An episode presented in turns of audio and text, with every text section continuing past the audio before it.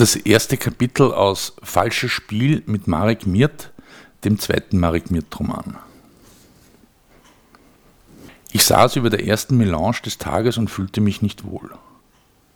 Ich saß in meinem gewohnten Tankstellencafé an der Bundesstraße 1 vor der dampfenden Schale, wartend auf den Tod oder einen Auftrag.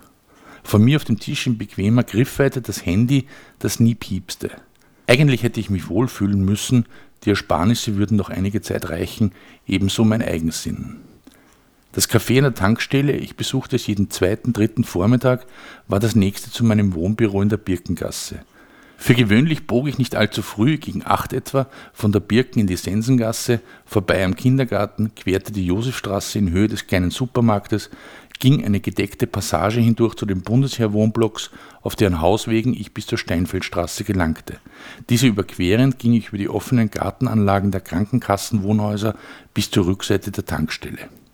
Das dran angeschlossene Café, es trug den Namen der Mineralölfirma, betrat ich nach einem Blick auf die Bundesstraße immer durch den Hintereingang, wodurch es mir fast jedes Mal gelang, den Kellner zu erschrecken. Ich trank die erste Melange des Tages und fühlte mich nicht wohl.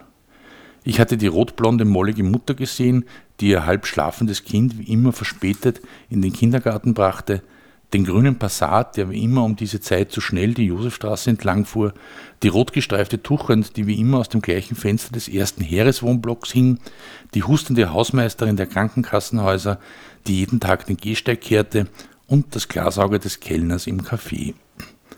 Ich hatte Milch und Urin aus dem Kindergarten gerochen, den vertrockneten Rasen zwischen den Mietskasernen, den Schotterstaub der Trottoirs, den warmen Brotgeruch der ausgeschüttelten Betten, das Benzol der Tankstelle, die Geschwindigkeit der Bundesstraße. Ich hatte das Geweine gehört, die Ottomotoren, die klappernden Absätze, den unsichtbaren Wind, das Brausen der Blechkarawane und das Tischen der Espressomaschine.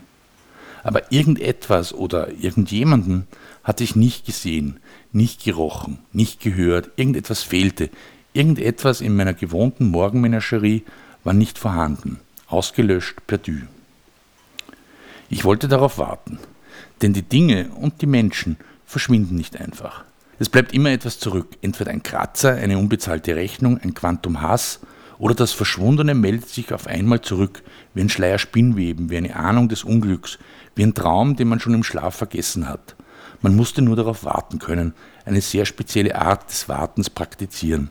Denn was man auf der Polizeischule nicht lernte, war das Warten das Warten auf nichts, das interesselose, zwecklose Sammeln von Beobachtungen, von Details, das Schlangenäugige.